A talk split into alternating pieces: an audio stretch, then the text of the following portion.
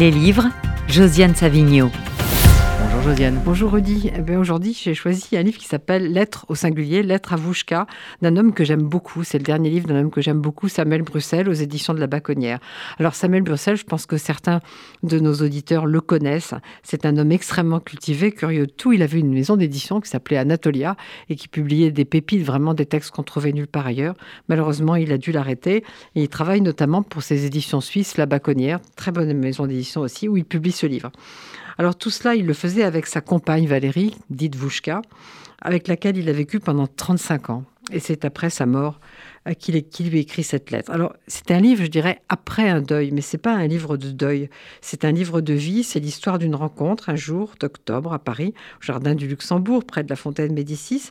C'est l'histoire de voyage, de partage de littérature. C'est un livre d'amour où on est guidé par des poètes, des poètes russes, des grecs, des italiens. C'est un récit où se mêlent la tradition hébraïque et la spiritualité chrétienne. C'est un livre sur Vouchka, mais aussi un livre sur Samuel Bruxelles, comme vous allez le voir. Je te dirai mon histoire une fois encore.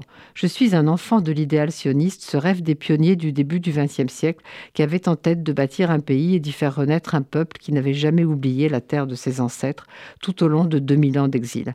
Ma mère a grandi dans un kibbutz et à vrai dire jusque dans les années 1960, ce petit pays de la taille d'une province française était un grand kibbutz jusqu'à ce que le socialisme messianique s'ouvrit à la mode.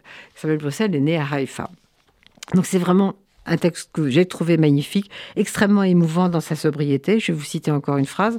On ne s'invente pas des racines comme on n'apprend pas un dialecte. J'ai aimé la France à travers toi parce que tu représentes ta France éternelle à travers sa langue, par ta voix, par tes gestes, par tes goûts. Enfin, le dernier chapitre qui donne son titre au livre, ça s'appelle donc La Travouchka.